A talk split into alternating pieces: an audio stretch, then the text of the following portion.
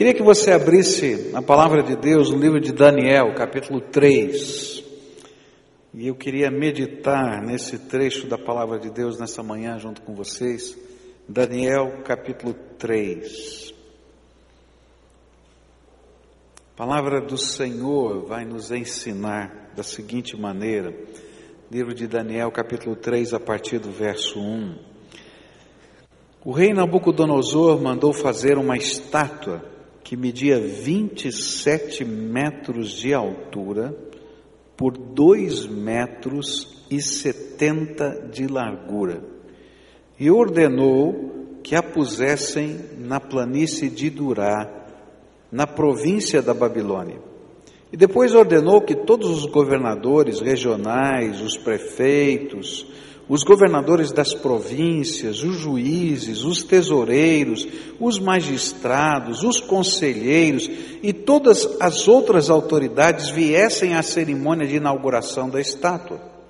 E todos eles vieram e ficaram de pé em frente da estátua para a cerimônia de inauguração. E aí o encarregado de anunciar o começo da cerimônia disse em voz alta: Povos de todas as nações, raças e línguas, quando ouvirem o som das trombetas, das flautas, das cítaras, das liras, das harpas e dos outros instrumentos musicais, ajoelhem-se todos e adorem a estátua de ouro que o rei Nabucodonosor mandou fazer. Quem não se ajoelhar e não adorar a estátua será jogado na mesma hora numa fornalha acesa. E assim, Logo que os instrumentos começaram a tocar, todas as pessoas que estavam ali se ajoelharam e adoraram a estátua de ouro. E foi nessa hora que alguns astrólogos aproveitaram a ocasião para acusar os judeus. Eles disseram ao rei Nabucodonosor: Que o rei viva para sempre. O Senhor deu a seguinte ordem: quando ouvirem o som dos instrumentos musicais, todos se ajoelharão e adorarão a estátua de ouro. Quem desobedecer a essa ordem será jogado numa fornalha acesa. Ora, o Senhor pôs como administradores da província da Babilônia alguns judeus.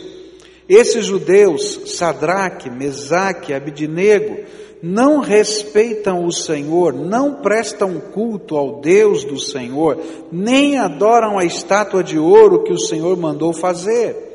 Ao ouvir isso, Nabucodonosor ficou furioso e mandou chamar Sadraque, Mesaque, Abidinego, e eles foram levados para o lugar onde o rei estava.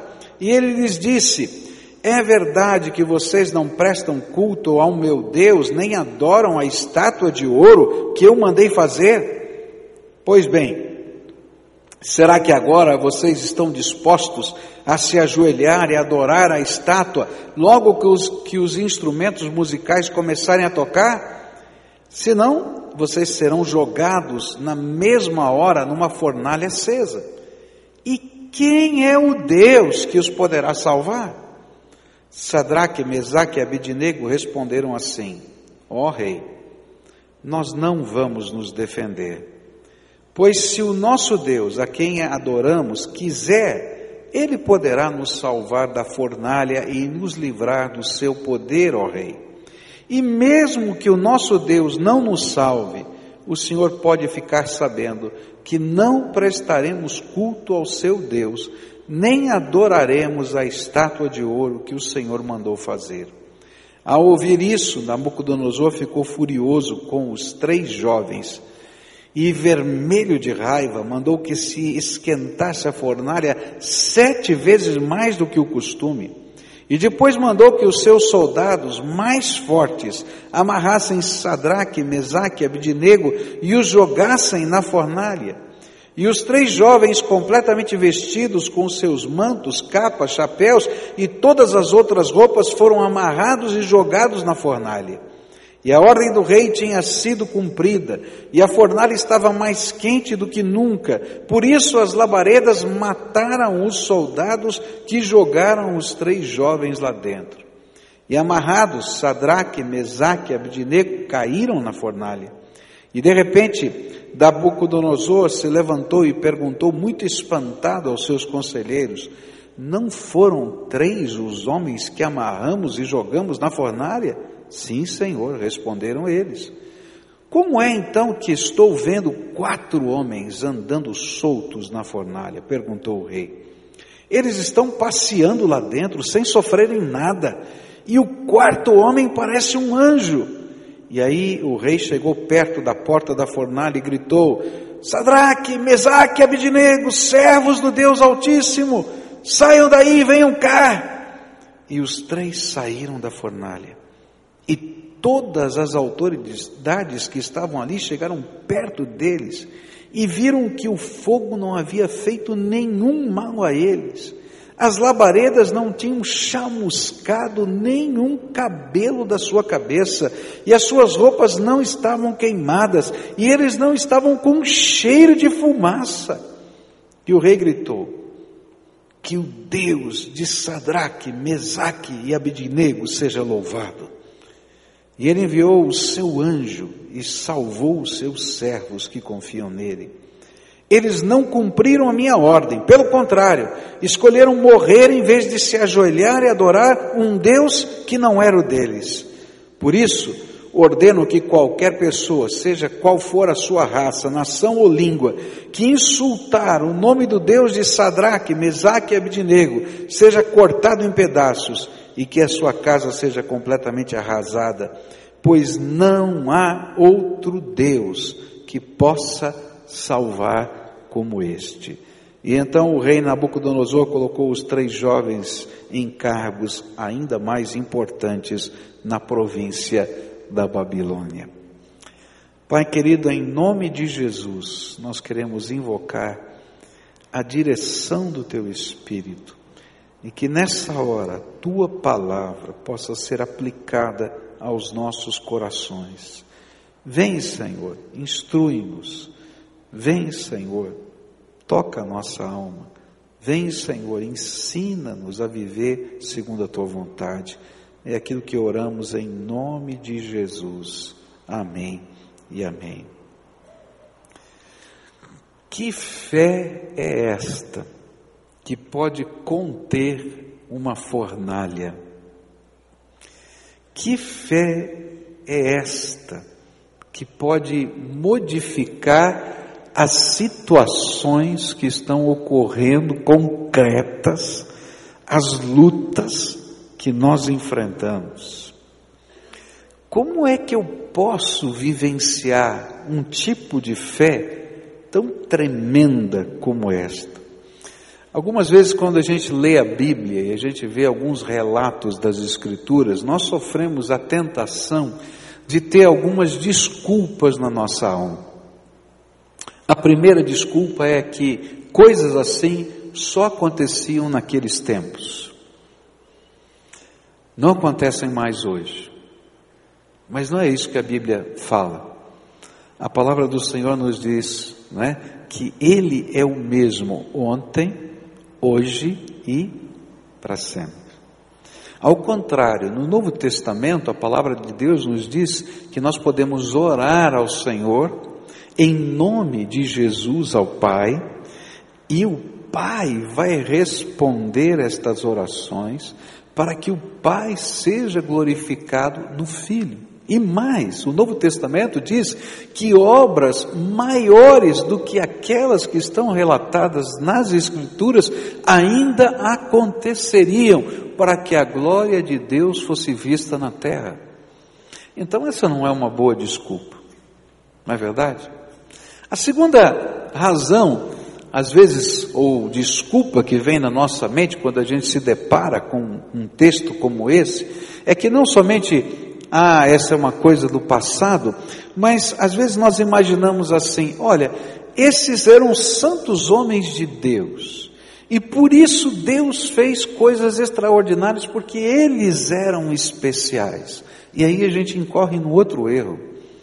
Tudo que acontece é graça de Deus, não é merecimento nosso. Deus está derramando a sua graça. E essa graça pode ser derramada sobre qualquer pessoa. É verdade, existem alguns requisitos para isso. Mas o Deus de toda graça, que não mudou e que continua operando hoje, é aquele que quer ouvir a minha e a sua oração. Então a pergunta que fica é: que fé é essa? Como é que funciona? Quando eu olho para esses jovens, eu vejo neles algumas características de uma fé que nos leva à dimensão do poder de Deus. Quais são então estas características da fé que eu posso aprender e posso cultivar na minha vida? A primeira delas, e que às vezes a gente não está disposto a viver essa dimensão da fé, é que às vezes nós imaginamos que fé é somente crer que Deus pode. E às vezes nós imaginamos que fé é somente a gente profetizar, ou falar, ou anunciar das grandezas de Deus. Não. Fé nasce de um compromisso radical com o Senhor.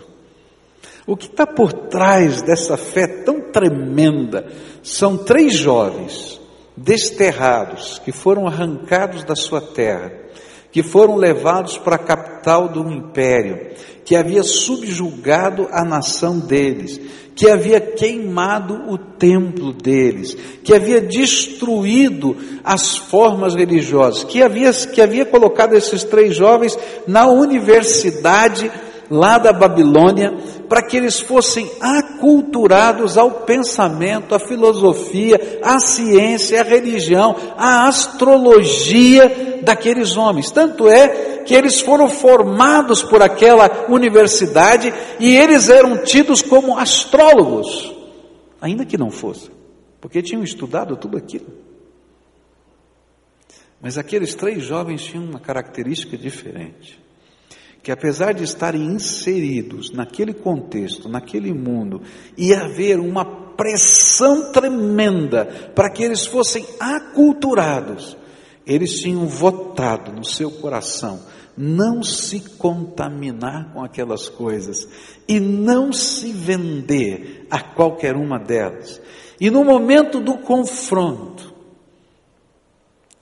no momento do confronto, quando tocou a trombeta e todos eram obrigados, sob pena de morte, de se ajoelharem diante de uma estátua que tenha mais ou menos a altura desse vão central esse vão central do nosso templo tem 30 metros.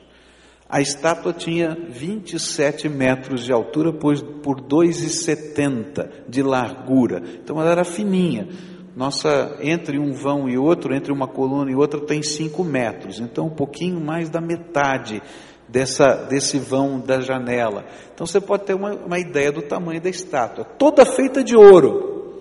Algumas toneladas de ouro. Tá? E aí toca a trombeta. Então, uma orquestra bem maior do que essa estava tocando, e os instrumentos de sopro, harpa, tocando, fazendo um barulho tremendo, e naquela hora todo mundo tinha que se ajoelhar. E ficaram três de pé. Só três. Lá no texto, no verso 13 vai dizer: uns poucos judeus. Provavelmente por causa desses três, uns poucos judeus tiveram coragem de permanecer em pé. Agora, o pior é que esses três pertenciam à alta estrutura do governo. Eles eram governadores, tesoureiros do governo. E de repente, então, quando eles, todo o povo se ajoelha e os três ficam em pé, e uns poucos judeus que tiveram coragem se espalham no meio da multidão. Todo mundo olha para os três, porque eles pertenciam ao governo, eles eram traidores. E então vai uma comitiva falar com o rei. Você tem que tomar uma atitude, tem que fazer alguma coisa. O Senhor deu uma palavra e não pode ser revogada. Esses homens desafiaram a autoridade do rei. E então eles são lançados da fornalha. Que fé é essa que pode conter uma fornalha? eu aprendo que fé é pagar o preço de um compromisso radical. Mesmo que isso signifique ser, assumir publicamente uma posição diante do Senhor, decepcionar as expectativas das pessoas ao nosso redor, cair na desgraça política e pessoal. Fé é valorizar o conceito que Deus tem sobre mim, acima do que os outros pensam a meu respeito. Não dá para a gente viver uma fé genuína sem que em alguns momentos da nossa vida a nossa fé seja provada. Então quero dizer com muita clareza para cada um dos irmãos que estão aqui: haverá momentos na sua vida em que a sua fé vai ser provada. E sabe como é que vai acontecer isso? A sua fé vai ser provada quando aquilo que você crê, quando aquilo que você diz que é valor para a sua vida, quando aquilo que você professa, aquilo que você ora, aquilo que você lê na Bíblia, vai ser confrontado pelas circunstâncias ao seu redor. E você vai ter que fazer escolhas sérias, comprometedoras, que vão gerar prejuízo para você. Mas aí, queridos, a verdadeira fé transparece. Se você não estiver disposto a cumprir na sua vida aquilo que os valores da sua fé estão dizendo nas Escrituras, então pode ter certeza, não há fé no seu coração. O que existe é religiosidade. E queridos, Deus detesta a religiosidade. Porque a religiosidade, ela tem a aparência da piedade, do temor a Deus mas ela não tem a essência da piedade e do temor a Deus, que é a obediência incondicional a Jesus como Senhor da nossa vida. E é por isso que tem muita gente capengando, dentro das igrejas até. Estão capengando na vida espiritual. Estão de tombo para cá, tombo para lá, derrota para cá, derrota para cá. Sabe por quê? Porque na hora que são confrontados pela vida, pelas pessoas, pelas circunstâncias, eles não dão passos genuínos de fé, de temor ao Senhor, de compromisso com o reino de Deus.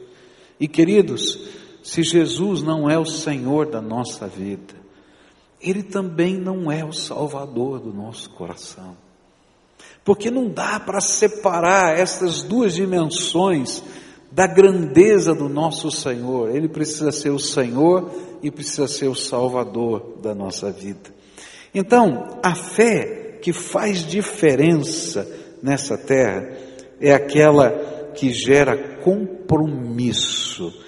Não há discipulado onde Jesus é o nosso mestre e eu sou discípulo, sem que eu tenha que aprender renúncia. É interessante que Jesus vai ensinar isso. Lucas capítulo 14, nos versículos 25 a 35, Jesus ensina sobre o valor desse tipo de fé. Ele vai dizer, numa série de metáforas e parábolas, o valor dessa fé. Ele vai dizer, por exemplo, que está no versículo 26, se alguém vier a mim e não aborrecer a pai, mãe, mulher, filhos, irmãos, irmãs, e ainda também a própria vida, não pode ser meu discípulo. Que tipo de fé é essa na dimensão do poder de Deus? É aquela que diz: Jesus está em primeiro lugar na minha vida, mais do que as pessoas que eu amo, mais do que eu mesmo e eu estou comprometido com os valores do meu Senhor, porque sem Ele eu não posso nada. Eu já descobri isso na minha vida. Ele vai falar, por exemplo, no versículo 27 de Lucas 14: Quem não leva a sua cruz e não me segue, não pode ser meu discípulo. Ele está dizendo dos meus sonhos, dos meus valores, do meu próprio eu. Se Jesus não estiver acima disso, Ele não é o Senhor da minha vida. Ele vai falar no verso 33 de Lucas 14. Assim, pois, todo aquele que dentre vós não renuncia a tudo quanto possui, não pode ser meu discípulo. Ele está dizendo para a gente que se eu não entender que Jesus vale mais do que a grana que eu tenho, então eu não posso ser discípulo dele. E é por isso que tem pessoas que não vão gostar do que eu vou falar, mas não dar o dízimo é um problema espiritual na nossa vida. Não é um problema monetário é espiritual. Sabe por quê? Porque eu estou colocando alguma coisa acima do que aquilo que é um valor para o Senhor na minha vida. É só isso. Não é um problema monetário, financeiro ou de sustento da igreja. Eu já disse aqui que eu aprendi a dar o dízimo no momento mais difícil da minha vida com a minha mãe. Quando o papai se separou e eu fiquei responsável pela administração financeira da casa, então a gente recebia a pensão que o papai dava para o sustento e eu tinha que administrar. E aí então eu aprendi a fazer a, a, orçamento doméstico, eu tinha 16 anos de idade, fui ter, aprender a fazer orçamento doméstico, controlar a conta bancária, porque a conta era minha, que era depositada para fazer os pagamentos. E aí então fazia todo esse, esse controle. E aí então fiz uma reunião de família, porque estava uma guerra danada, né? Todo mundo brigando lá em casa, eu com os meus irmãos, foi uma guerra danada, tremenda. E tem um ditado, né, popular, né? Casa onde não tem pão, todo mundo briga e ninguém tem razão. Acontecia isso lá em casa, estava todo mundo brigando, então eu fiz uma reunião de família e falei: ó, o negócio é o seguinte, a grana está aqui, é isso, tem que pagar isso, aluguel, água, luz tal, não sei o quê, e tem que fazer aquilo outro, todo mundo estava ali vendo, vocês têm que ajudar, eu não consigo fazer, como é que vai ser? E eu tinha feito todas as contas e a mamãe então olhou para mim e disse: está faltando uma. Eu falei: qual? é o dízimo, você não pôs o dízimo. Eu disse, meu Deus, não dá para botar dízimo aqui, olha aqui como é que está, é um rolo danado. E a mamãe doente chegou para mim e disse assim: Filho, se você não colocar Deus em primeiro lugar, nós que precisamos da bênção de Deus, não vamos ser abençoados. Bote colocar o dízimo aí. E eu fiz com raiva. Mas eu aprendi que vale a pena a gente colocar Deus em primeiro lugar com a minha mãe, não foi com outra pessoa. E por causa da fé dela, eu aprendi que vale a pena colocar o Senhor acima de tudo. O que a Bíblia está me dizendo é que a fé que faz uma fornalha não me queimar, que permite que um anjo seja mandado do céu para andar comigo no meio do fogo, me desamarrar, é aquela que coloca o Senhor em primeiro lugar em todas as áreas da vida. Ainda no Lucas 14, versos 28 a 32, vai falar de uma torre, não é, que vai ser construída para uma guerra. E ele diz: Olha, faça bem os cálculos, se você entra nesse negócio ou não. Sabe qual é isso aqui? Essa história tem a ver, não é com dinheiro, reforma, construção, não. Ele está falando: se você quer ser discípulo, presta bem atenção nos requisitos e vê se você quer de fato servir a Jesus. Porque se Jesus não for o primeiro na sua vida, não vai funcionar. Quer entrar? Então vem. Não quer? Fica de fora. Eu creio num Deus Todo-Poderoso e tenho visto coisas tremendas de Deus. Eu tenho visto coisas tremendas de Deus, milagres de Deus. A gente teve aquela vigília de oração e depois, quando tivemos agora a primeira reunião do conselho, onde falamos sobre tantas coisas da igreja e falamos o que aconteceu naquele mês por causa daquela vigília. Todo mundo ali disse: Deus fez um milagre. Eu não tenho dúvida disso. Eu, não tenho, eu tenho visto milagres de Deus na minha vida pessoal. Milagres, milagres. Eu não sei nem como explicar. Milagre de suprimento financeiro, milagre de, de livramentos tremendos, milagre de portas que abrem. Estou vivendo um tempo difícil de enfermidade em casa, mas creio no Deus que faz milagres, de todo o meu coração. Creio. Mas uma coisa eu tenho aprendido: que o Deus que faz milagres, Ele anda com aqueles que o colocam em primeiro lugar. E na minha vida, eu tenho sido provado para colocar o Senhor em primeiro lugar. E eu tenho que confessar para você, como pastor, eu tenho que confessar para você que algumas vezes eu pequei e não coloquei o Senhor em primeiro lugar na minha vida. Se eu dissesse outra coisa, eu seria mentiroso diante de vocês. Mas eu tenho aprendido que toda vez que eu fiz isso não valeu a pena. Não valeu a pena, porque os outros jeitos não são resposta às vezes só geram mais confusão. Mas toda vez que eu tive a coragem de colocar Jesus em primeiro lugar, no meio das circunstâncias da minha vida, ainda que todo mundo me chamasse de louco, eu vi a boa mão do Senhor derramando graça sobre a minha vida. Eu nunca fui jogado numa fornalha que nem essa, louvado seja Deus, nem quero. Eu acho que você também não quereria, né? mas eu tenho visto os anjos do Senhor se moverem. Eu tenho visto a graça de Jesus vir sobre a nossa vida. Eu tenho visto o Senhor.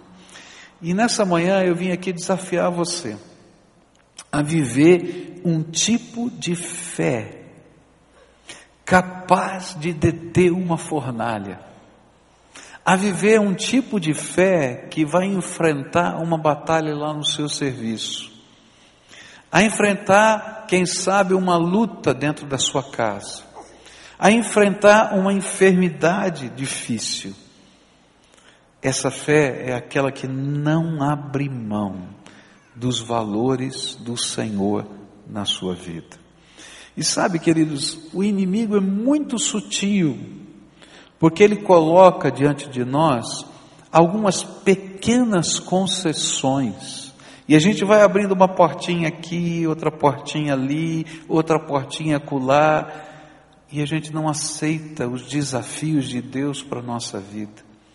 E eu queria dizer para você: olha, não vale a pena nenhuma portinha alternativa que o inimigo coloque diante de nós, porque essas portinhas, na verdade, nos levam a atalhos perigosos, que a gente às vezes se vê emaranhado nessa vida e não vale a pena. Então, doa o que doer, custe o que custar, Jesus tem que ser o primeiro na tua vida. Honre a Jesus com a tua vida, coloque o Senhor em primeiro lugar e você vai ver a boa mão de Deus sobre você. Eu acho tremendo a posição desses homens. Olha, eu não sei o que vai acontecer. Se a fornalha vai ser menos intensa, ou se nós vamos morrer na fornalha. Uma coisa eu sei: ninguém vai poder tirar do meu coração o compromisso que eu tenho com o Todo-Poderoso. Esse é o tipo de fé que move montanhas. Esse é o tipo de fé que escreve a história. Esse é o tipo de fé que move os céus para que os anjos do Senhor venham. Esse é o tipo de fé que muda a face da família da gente, da casa da gente, da vida da gente e do mundo em que a gente está inserido. Por isso, nessa manhã, eu queria orar com você. E essa oração é a oração da fé. Qual é a área da vida que você está lutando para entregar para o Senhor? Muitos de nós estamos vivendo uma batalha espiritual tremenda dentro do nosso coração e dentro da nossa mente. O Senhor está falando: olha, deixa eu ser o dono do teu coração, deixa eu ser o dono do teu casamento, Deixa eu ser o dono da tua empresa. Deixa eu ser o dono dos teus sonhos. Fé é quando Jesus é dono da nossa vida. O resto é religião. Há uma grande diferença entre religião e fé.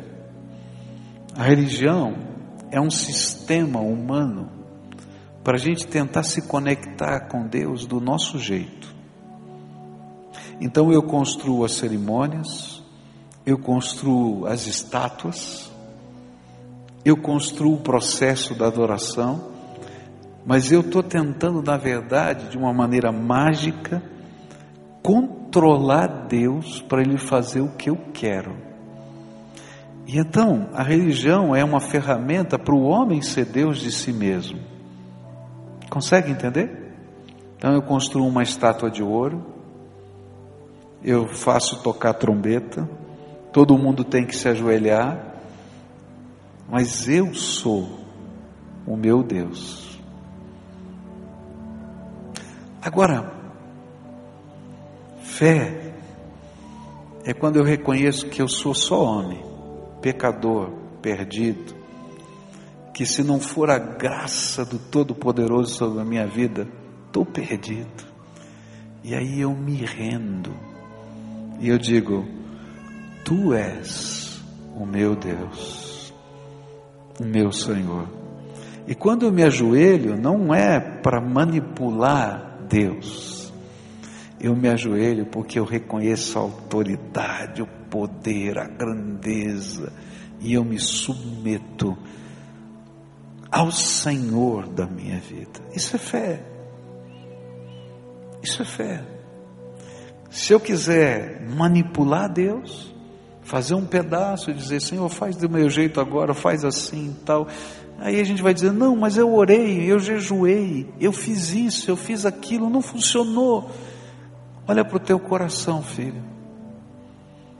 Porque às vezes o que Deus está dizendo é: não quero isso aquilo, eu quero o teu coração inteirinho. Qual é o pedaço dele que você não deu ainda?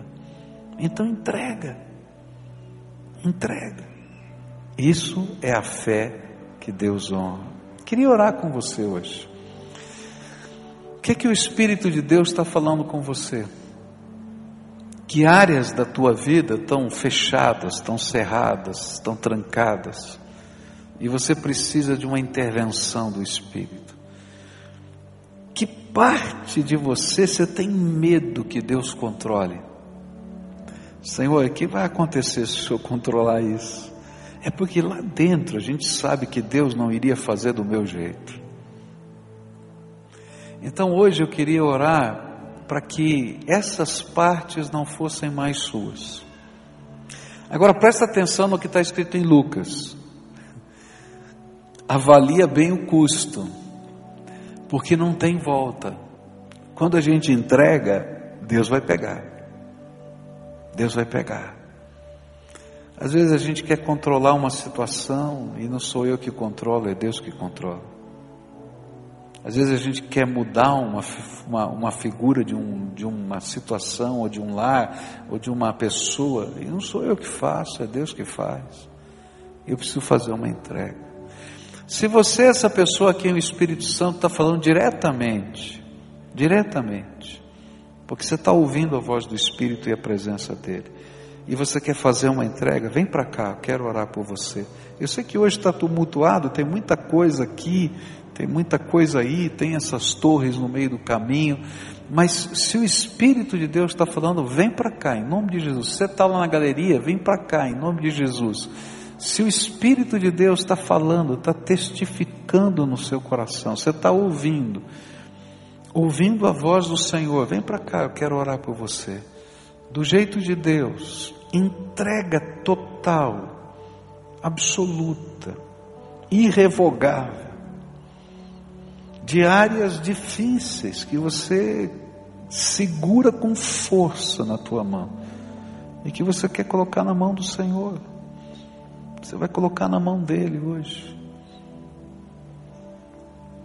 É dele, do teu jeito, do jeito de Deus. E a gente vai orar juntos aqui.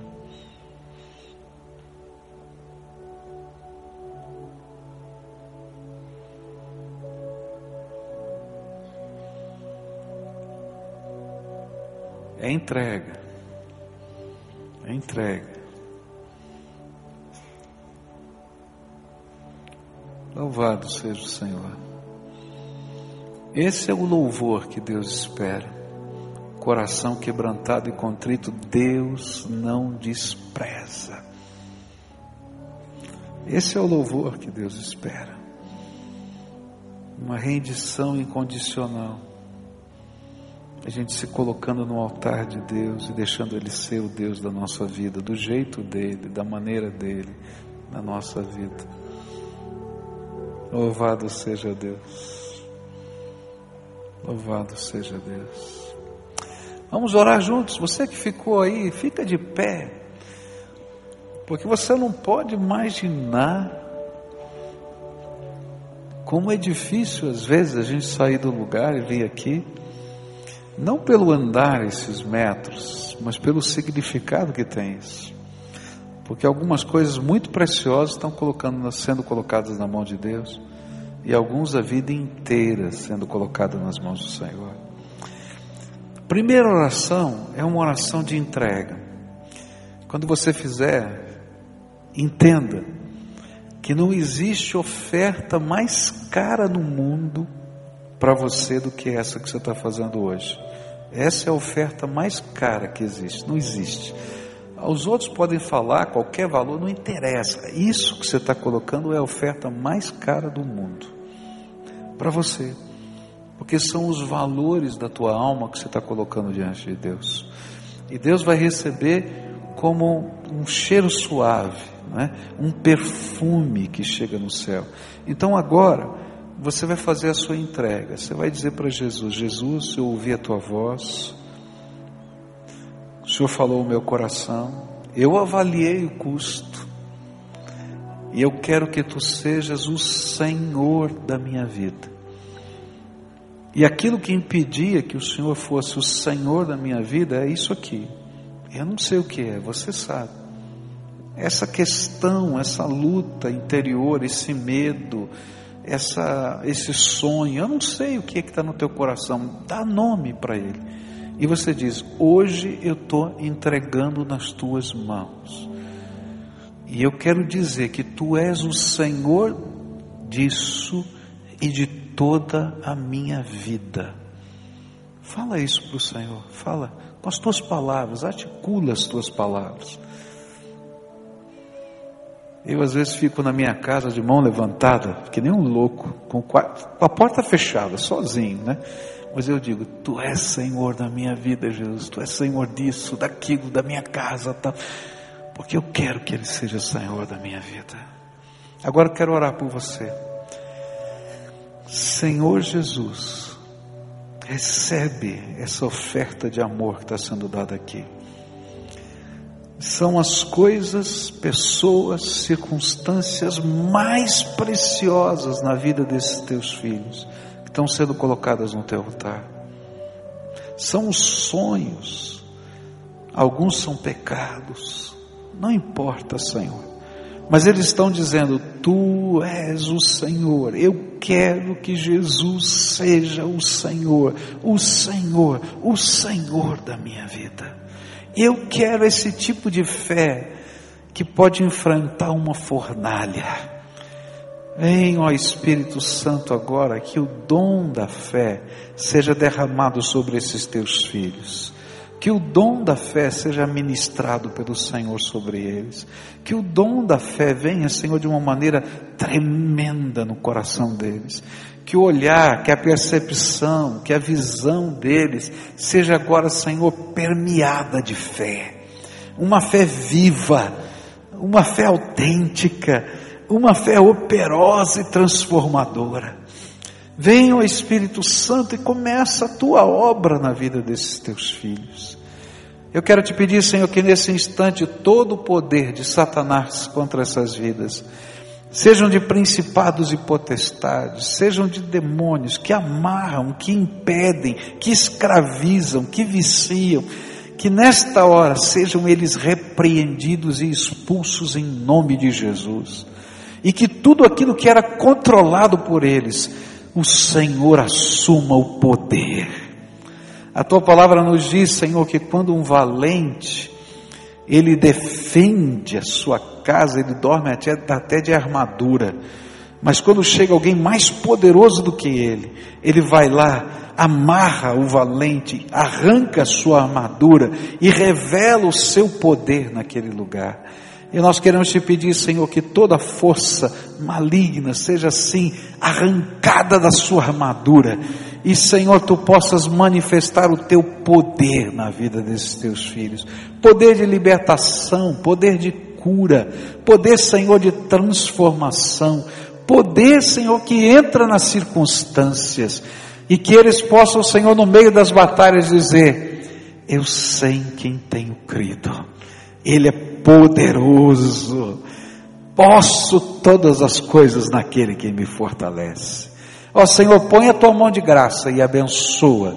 É aquilo que eu oro em nome de Jesus. Amém e amém.